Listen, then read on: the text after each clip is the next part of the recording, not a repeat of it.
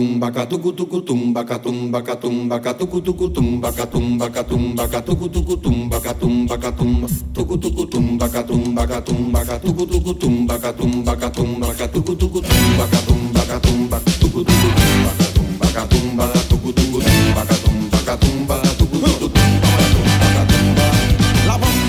el pasado 12 de septiembre, Argentina celebró sus primarias abiertas, simultáneas y obligatorias, mejor conocidas como las PASO, en las que se eligió los candidatos que van a presentarse en las elecciones del próximo 14 de noviembre. Tradicionalmente, estas elecciones suelen ser un barómetro para el gobierno de turno de cómo está la situación país de cara a esas elecciones que eh, se celebran eventualmente.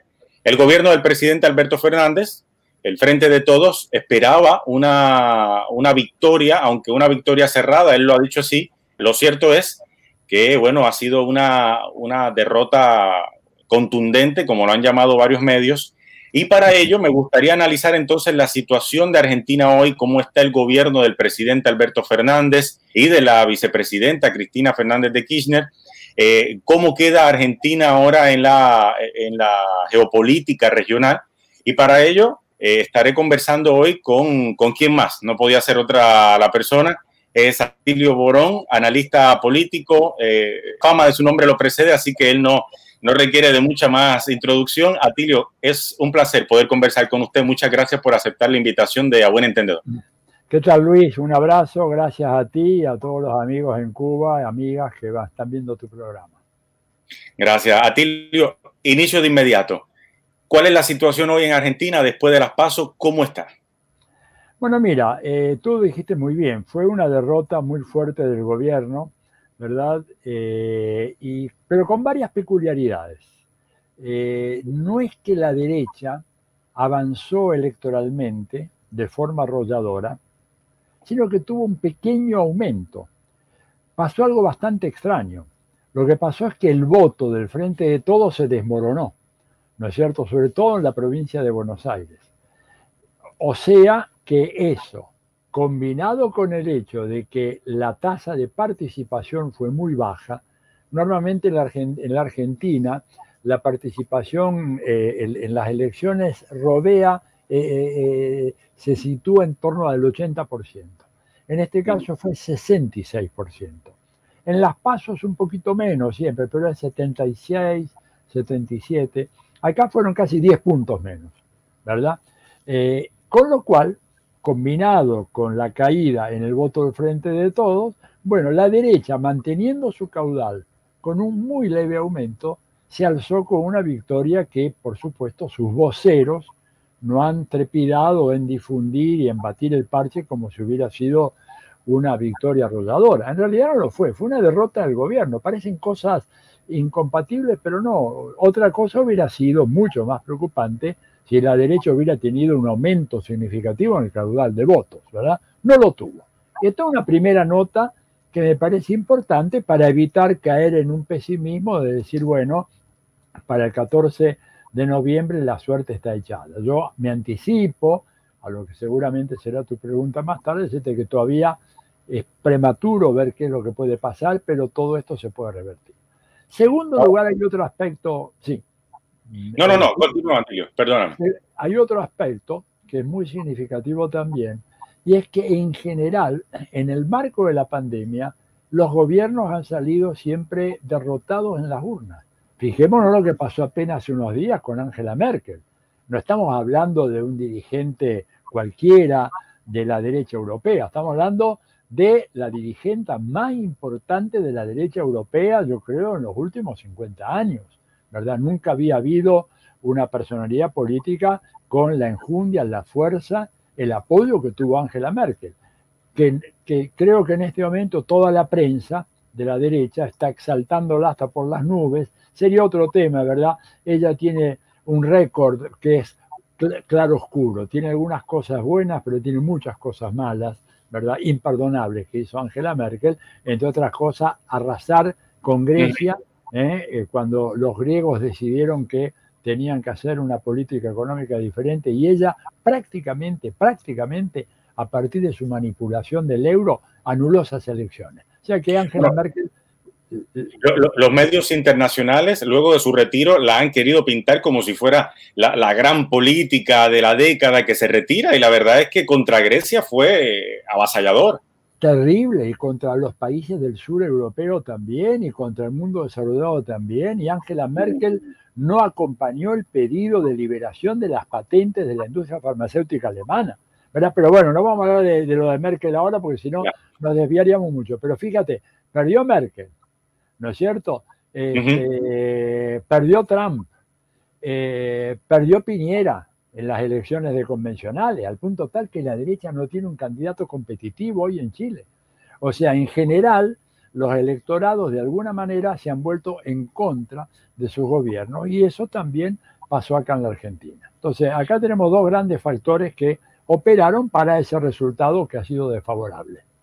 Ahora, Hablamos de pandemia, también la situación económica en Argentina, la situación económica que dejó el anterior gobierno de Mauricio Macri.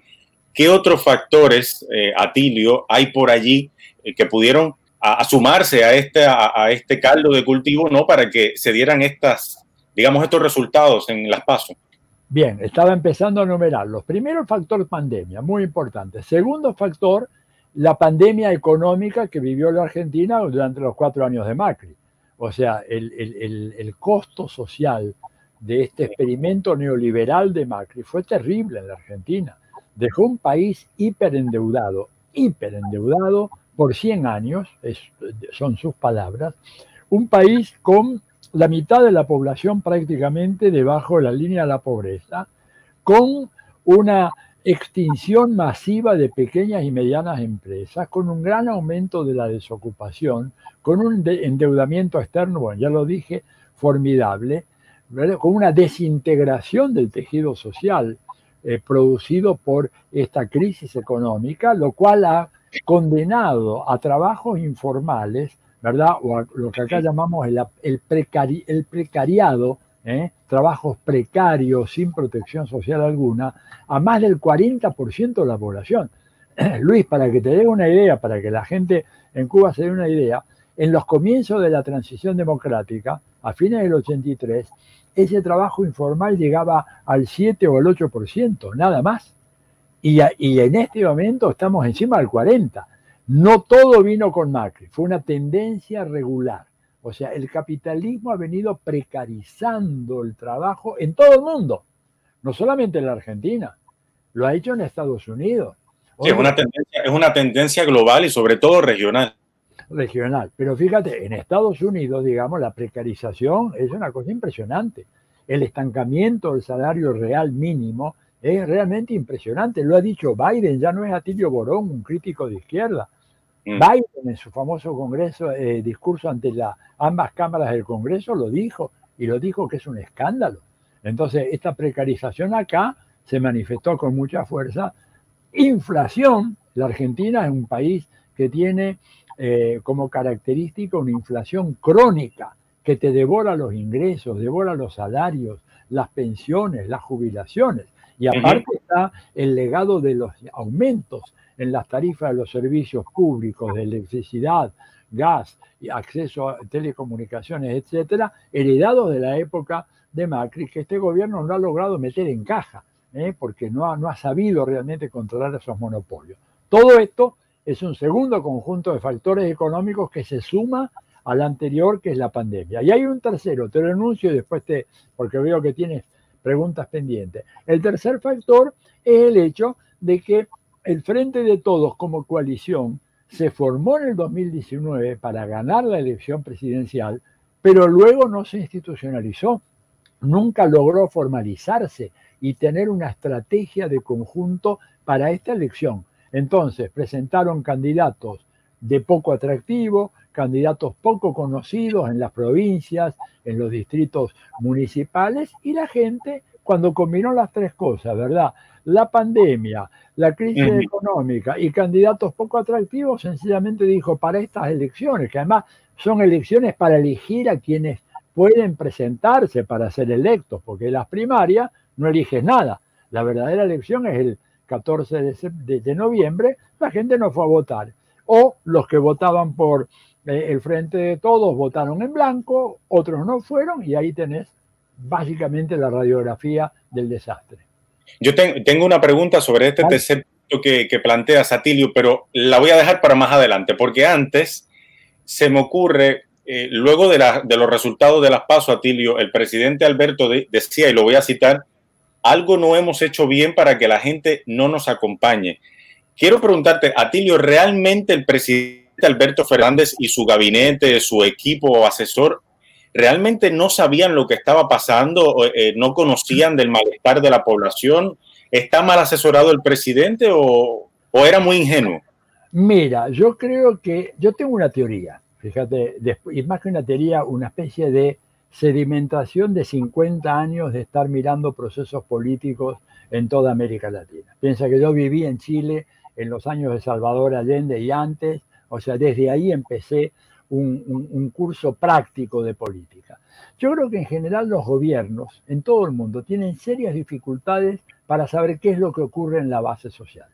Tienen muchos problemas más allá de la buena voluntad. Yo digo, creo que Alberto Fernández un hombre que tiene buena voluntad, ¿no es cierto? Como la tienen muchos gobernantes, incluso algunos de ellos son conocidos, para no decirte amigos, pero que resulta difícil porque la información que llega, ¿verdad?, a la cúpula del poder estatal está muy mediatizada por informes técnicos, informes de consultores, encuestas de opinión, etcétera, y realmente eso a veces no traduce el estado de ánimo de las masas, como decía Lenin en un texto histórico, ¿verdad? Sino que traduce la visión, la interpretación que tienen algunos. Yo personalmente creo que realmente el gobierno se equivocó, pensó que la gente estaba menos enojada, pensó que la situación económica no era tan grave, leían las estadísticas, pero claro, es muy difícil para un presidente o una presidenta, a ver el caso de Cristina en el pasado, salir a la calle sin que la gente se note, no lo note, y que entre a, un supermercado o a una tienda de abarrotes o a una bodega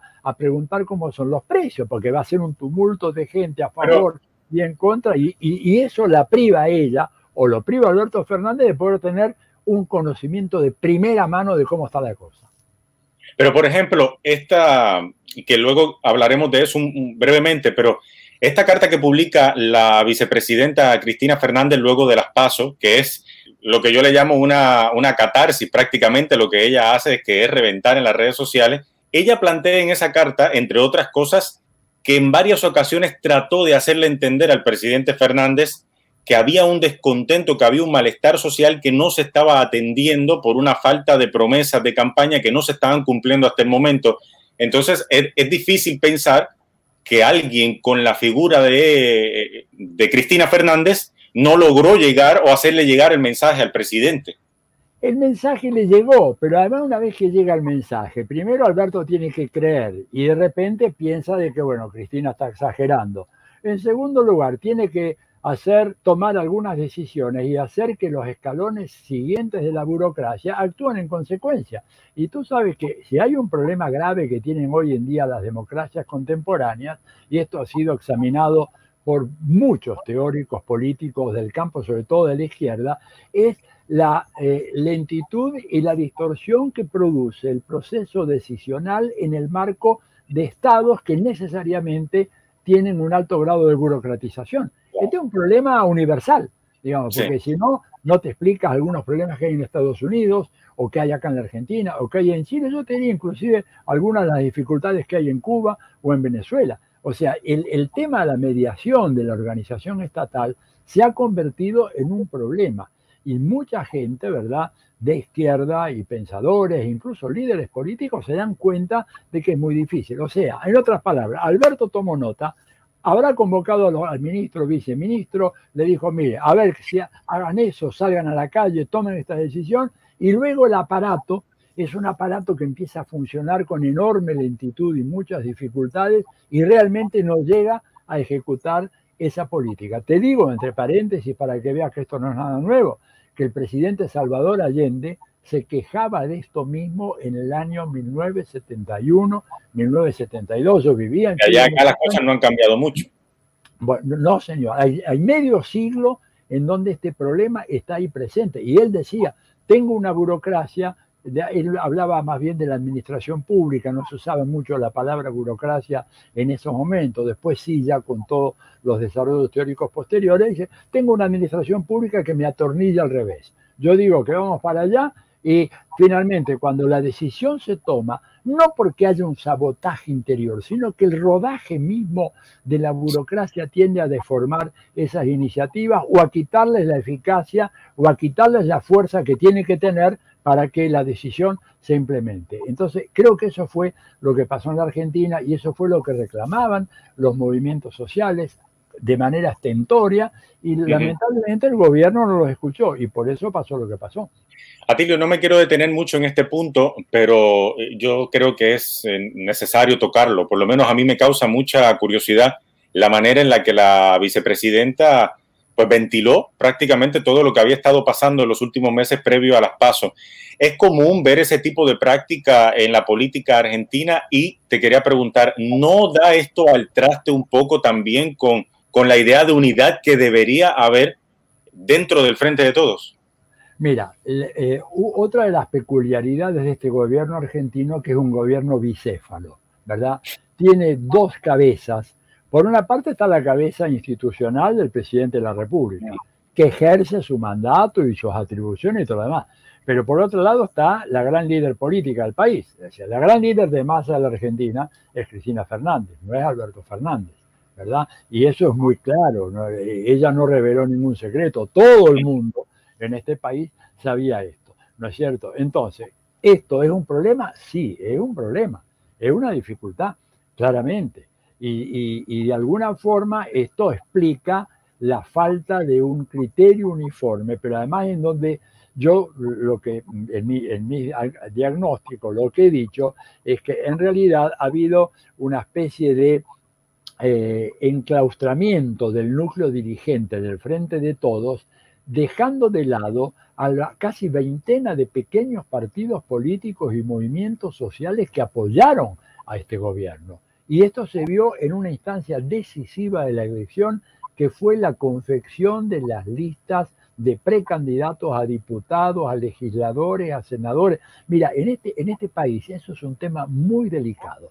Te puede, la gente te puede perdonar muchas cosas, pero que le pongas un candidato, un primer candidato, un segundo candidato que no representa realmente al distrito, que no es conocido, que no es tenido como un líder popular, genera una actitud de mucho rechazo, de mucha además, resistencia. Además, esto fue un compromiso de campaña que hizo el Frente de Todos, atender precisamente el llamado de, esa, de esos sectores, de esos municipios, para que se pusieran en las listas a sus candidatos.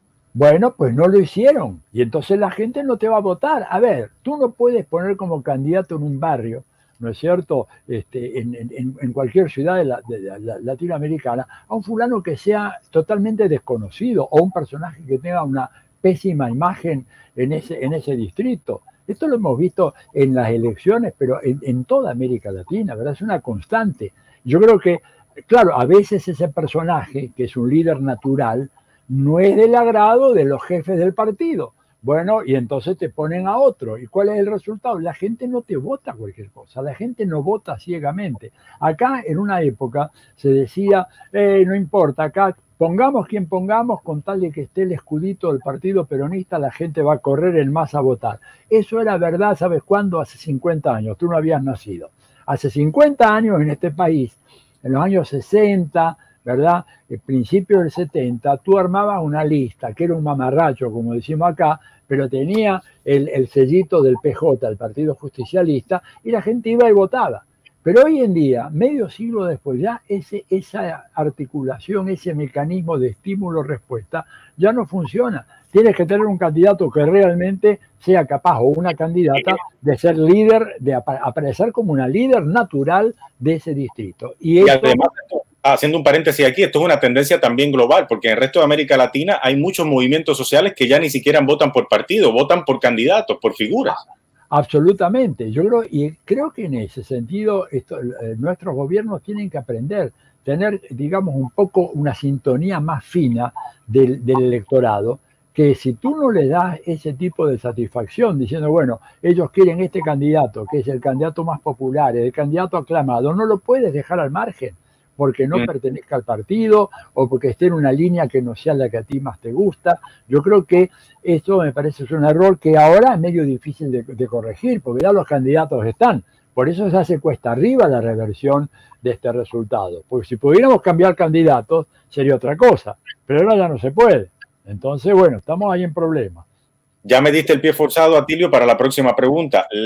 ¿Qué capacidad tiene el gobierno de Alberto Fernández y el Frente de Todos revertir este resultado en noviembre? Bueno, en caso de que Dios exista, ¿verdad?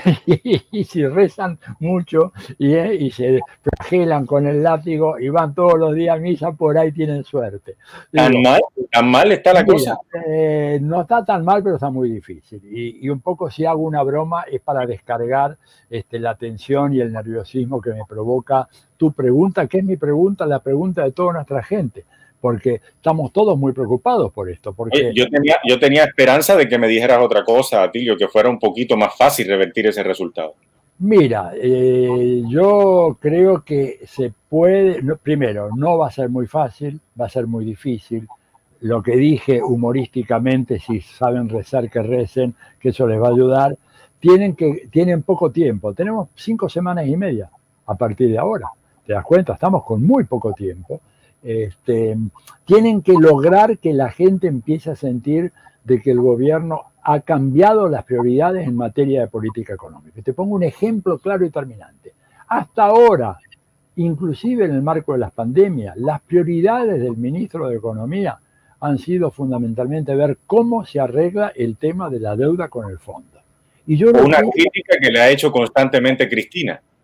Bueno, pero Cristina también en su época se preocupó por arreglar la situación con el fondo. O sea, acá nadie puede tirar la primera piedra, ¿verdad? Y, yo, mi, objetivo no es en este momento este, hacer una crítica en contra del gobierno o de Cristina o de lo que sea, pero básicamente tratar de entender. Creo que el tema de la deuda con el fondo tiene que enfrentarse a partir de la creación de una comisión internacional que realice una auditoría de la deuda externa argentina, discriminando la deuda legal y legítima, que es una pequeña parte, de la deuda ilegal e ilegítima, que es la gran parte. Hasta ahora el gobierno de Alberto Fernández no lo ha hecho.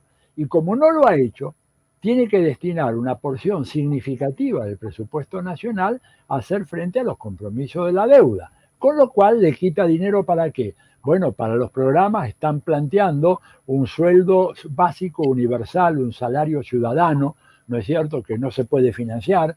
Problemas que tenemos, por ejemplo, para cobrarle el impuesto a los ricos. Eh, se, se aprobó una ley que se llama aporte solidario, ¿verdad? Porque el dominio de la derecha es tan grande en los medios que si tú dices impuestos, te crucifican directamente, te crucifican tienes que decir que este impuesto es un aporte solidario. Y, e inclusive, a pesar de que ese aporte afecte a menos de 12.000 personas en la Argentina, todos ellos multimillonarios, todavía hay más de 200 que se han presentado ante los estrados judiciales impugnando la ley y ejerciendo un amparo para evitar que les cobren el dinero. Y el gobierno está medio maniatado con eso. Entonces yo creo que hacen falta gestos muy enérgicos. Y yo te digo, muchas veces me han dicho, defina usted el gobierno de Alberto Fernández. Lo primero que se me ocurrió decir, es un gobierno inmoderadamente moderado. O sea, que ha hecho de la moderación un culto en momentos en donde tú no puedes ser moderado hoy. Tienes que ser un hombre de convicciones muy firmes, muy radicales para sacar a este país de esta situación. Me parece que había, hay un artista, un cantante argentino, ahora no recuerdo su nombre, que recientemente analizando esto decía que el problema del gobierno de Alberto Fernández es que lo de él es un extremismo de centro. Sí, creo que es Dani De Vita, me parece. Ese, ese, ese, me parece. Un gran amigo de Cuba y un gran cantor popular acá en la Argentina. Así es, hablaba de un extremismo de centro y me pareció muy curioso, pero tiene razón. Y así es. Este es el tema, ¿te das cuenta? Entonces, yo creo que tiene que hacer eso el gobierno para ver si gana. Y tiene que hacer otra cosa, salir y ir a buscar a la gente para que vaya a votar el domingo 14 de noviembre. Porque si tú vives en un barrio, en un, en un barrio de emergencia, ¿verdad? No te resulta tan fácil salir. de repente te digo, te pongo un caso concreto, gente que ha dicho en la televisión, miren, yo no, ¿por qué no fui a votar? Porque para mí salir de la villa significa caminar 16 cuadras a pie, 16 cuadras hasta llegar a tomar una guagua, un bus o un colectivo, como se le llame, ¿verdad? Y de ahí ir a votar. ¿Tú crees que yo voy a hacer eso un domingo que estaba muy hermoso y en donde no se jugaba nada? Y en, medio de la pandemia. Y, y en medio de la pandemia, la gente no fue. Entonces ahora tienen que garantizar que la gente vaya y tienen que movilizar, ¿verdad?, a los intendentes y a las autoridades locales. Están haciéndolo, pero te digo, es muy cuesta arriba, por eso yo no quiero transmitir un mm. mensaje facilista, decir, no, no, el gobierno lo puede hacer, vamos a ver cómo lo hace, vamos a ver cómo y lo sobre, hace. Y sobre esta serie de medidas que ya se comenzaron, que a mí me pareciera que fueron medidas un tanto desesperadas, como por ejemplo, la oposición ya ha comenzado a llamarles el, el plan platita en el bolsillo, ¿no? Que incluye entre otras cosas, los créditos a, tasa cero, la subida del salario mínimo, entre otras cosas. Hoy anunciaban el tema de la jubilación. ¿E-, ¿Eso servirá de algo? ¿Cómo lo ves? Servir. Yo creo que sirve, yo creo que sirve. Eso puede de alguna manera... A ver, el gobierno tiene un capital político básico que es importante, ¿no es cierto? Si hay buenos gestos, ¿no es cierto? Si hay una movilización y una activación de la militancia, porque acá el problema que ha habido además debo decir esto, Luis, es que la confección de estas listas se hizo a puertas cerradas, sin participación real de la militancia. Y la respuesta a la militancia ¿cuál ha sido? Retirarse a sus domicilios, a sus casas y no salir a militar las candidaturas. Entonces, vamos a ver si ahora logran que estos cuadros militantes, que son muy numerosos, salgan realmente a buscar el voto, a llevar a la gente, a convencerlas que tienen que votar y a demostrarles que si acá se le abre la puerta para un retorno de la derecha en el 2023, la venganza de la derecha en el 2023, el escarmiento al cual va a someter al pueblo argentino la derecha, si llega a ganar en el 2023, va a ser una cosa impresionante. Entonces, más vale que ahora elijamos una muralla, ¿no es cierto?, en esta elección de medio, de, medio término y pensar muy bien la estrategia de cómo se va a enfrentar el gran desafío, porque la derecha viene por todo, viene por todo de vuelta. Este, ellos pensaban ganar con Macri en el 2019, perdieron, pero no se da ahora, ahora están envalentonados, además, con este resultado. Muy envalentonados, y tú, ya tú sabes que están pensando en cambiar a Macri por el que es el jefe de gobierno de la ciudad de Buenos Aires, la reta. La reta ya estuvo en Estados Unidos, fue a recibir la bendición, cenó con Clinton, se reunió con varios otros de aquellos personajes impresentables que ustedes en Cuba conocen muy, muy bien, eh, para tener la bendición. Digo, cuando tú tienes a tu favor la embajada, los medios, el gran capital, el lawfare con los jueces, este, periodistas corruptos eh, que engañan a la opinión pública, digo, el gobierno se la va a ver realmente en figurillas para poder enfrentar a todo esto en el 2023. Ahora, eh, Atilio, para no, no quiero quitarte mucho más tiempo, pero es que hay tanta, tantas interrogantes sobre lo que ocurre. Sí, en Quiero moverme al tema geopolítico, ¿no? El peso que tiene Argentina en, en la política regional, que con la llegada del progresismo o el regreso del progresismo a Argentina se veía o se vislumbraba como una esperanza, ¿no? En medio de otros países que también han regresado al progresismo como Bolivia, México, un tanto, ¿no? Eh, también la, lucha continua de Venezuela, de Nicaragua, de Cuba. Eh, pero quería preguntarte, ya lo, primero, inmediatamente, luego de las pasos, eh, digamos una de las primeras, de lo primero que pasó en política exterior para Argentina, debo decir, fue, por ejemplo, la renuncia del canciller argentino, que fue un tanto intempestiva cuando se dirigía hacia la cumbre de la CELAC. El peso de Argentina hoy, luego de, todo esto que está pasando en lo interno, porque mientras el gobierno de Alberto Fernández tenga que estar luchando por la unidad interna y estar luchando los votos de cara a noviembre, no puede ejercer el peso en política exterior que muchos esperaban de él. Mira, por eso te digo yo de que tenemos que hacer un enorme esfuerzo para ganar en estas elecciones del 14 de noviembre y a partir de ahí, digamos, producir una reorientación de la Cancillería. Tú sabes que la Cancillería argentina tiene un elenco estable de diplomáticos y administrativos, etcétera, sumamente conservadora. ¿eh? Mm. Este, como la mayoría de las cancillerías de América Latina, ¿verdad? En donde siempre el modelo es Estados Unidos, los malos de la película son los chinos, los rusos, eh, los árabes, etcétera, en fin, todo eso. Entonces, yo creo que eh, confío en que un triunfo, aunque sea ajustado, del gobierno argentino el 14 de noviembre puede hacer de que la Cancillería gire un poquito más hacia la izquierda. De hecho, el cambio es un cambio favorable. El reemplazo de Felipe Solá por Santiago Cafiero es bueno. La actitud que está teniendo el delegado argentino ante la OEA, Carlos Raimundi, es muy buena. Un hombre muy combativo que está denunciando el injerencismo norteamericano y las eh, políticas de Luis Almagro que ha generado acá en la Argentina un escándalo. Los diarios de la derecha están diciendo de todo en contra de Raimundi. Creo que este, la Argentina, en un contexto en donde hay elecciones presidenciales en Chile, no nos olvidemos, ¿verdad? El, 21, de, el 21 de noviembre. Vamos a ver qué pasa ahí. Este, y si ahí se llega a percibir la perspectiva de un nuevo gobierno de centro izquierda, moderado, ¿verdad? No va a ser un gobierno muy radical, pero con que sea un gobierno que cambie de rumbo, cosa que es indudable que va a ocurrir.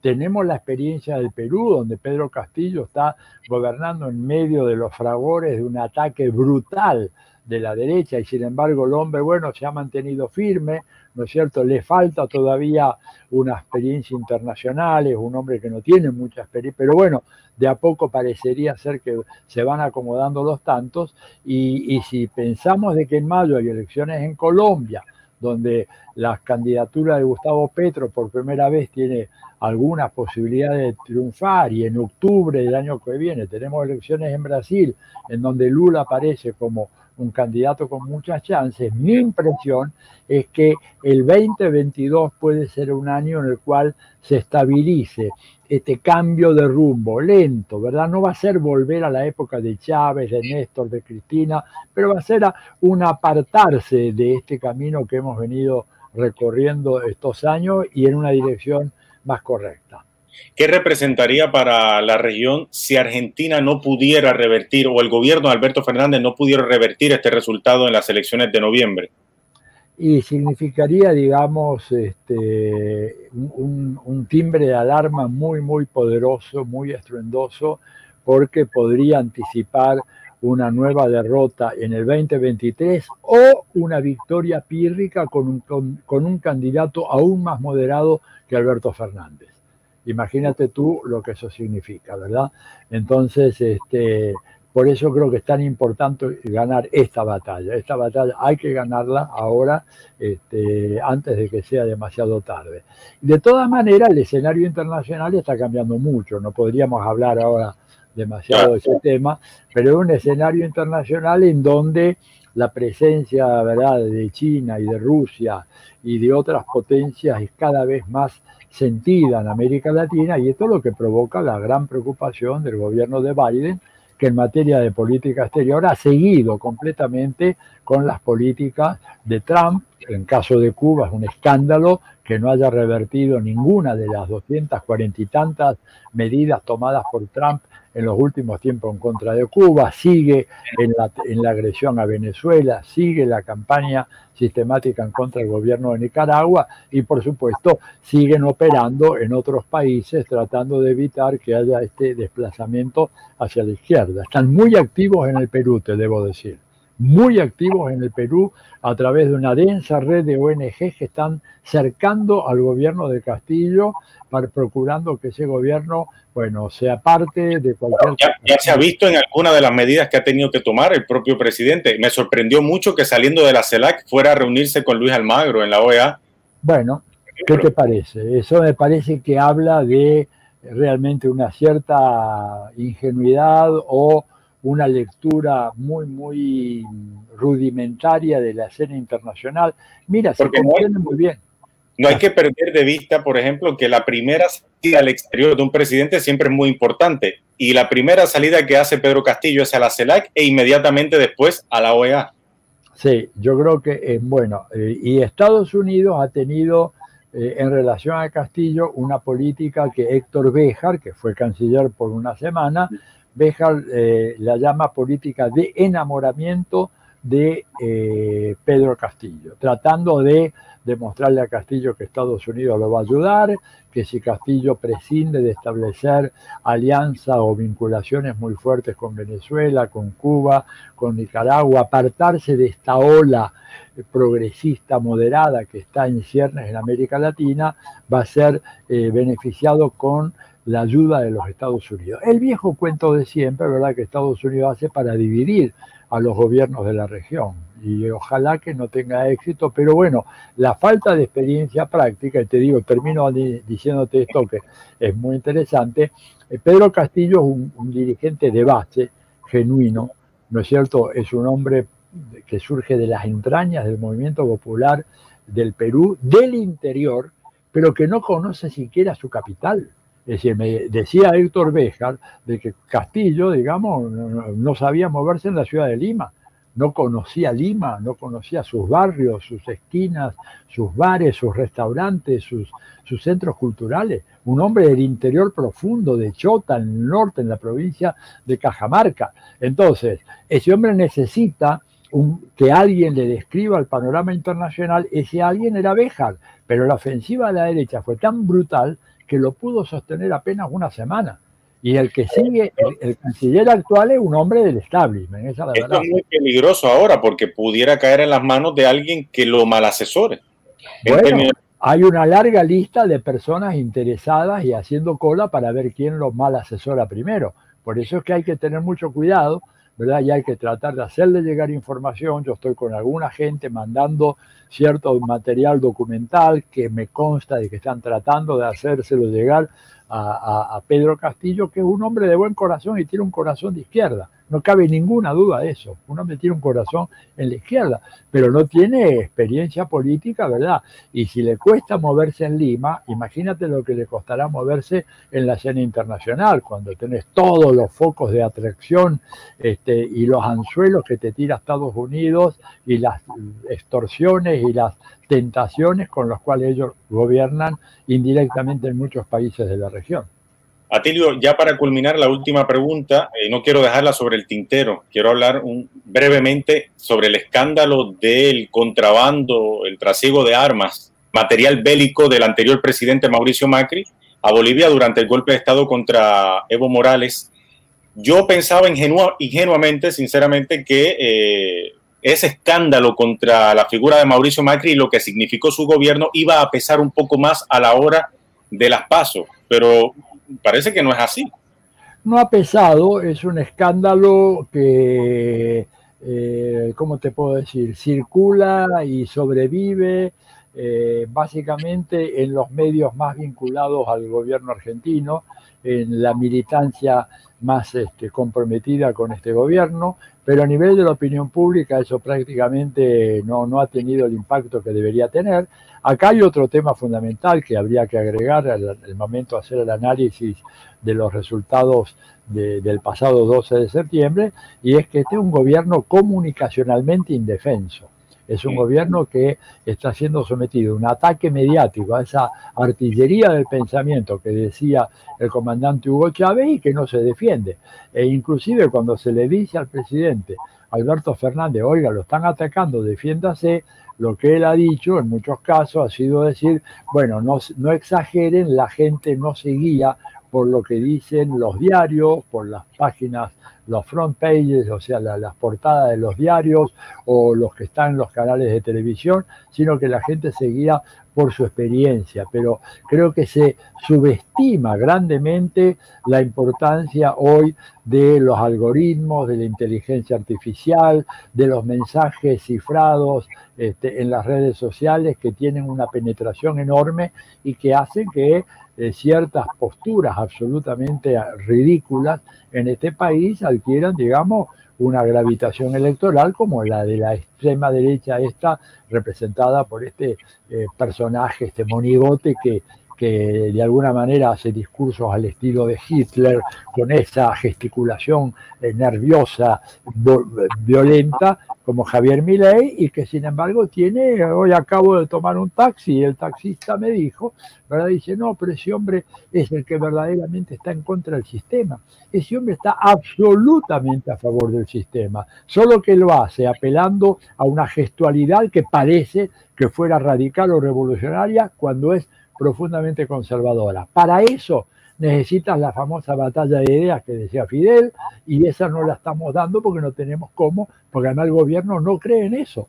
Y estamos luchando para que crea que tiene que empezar a librar una batalla en el terreno de la comunicación.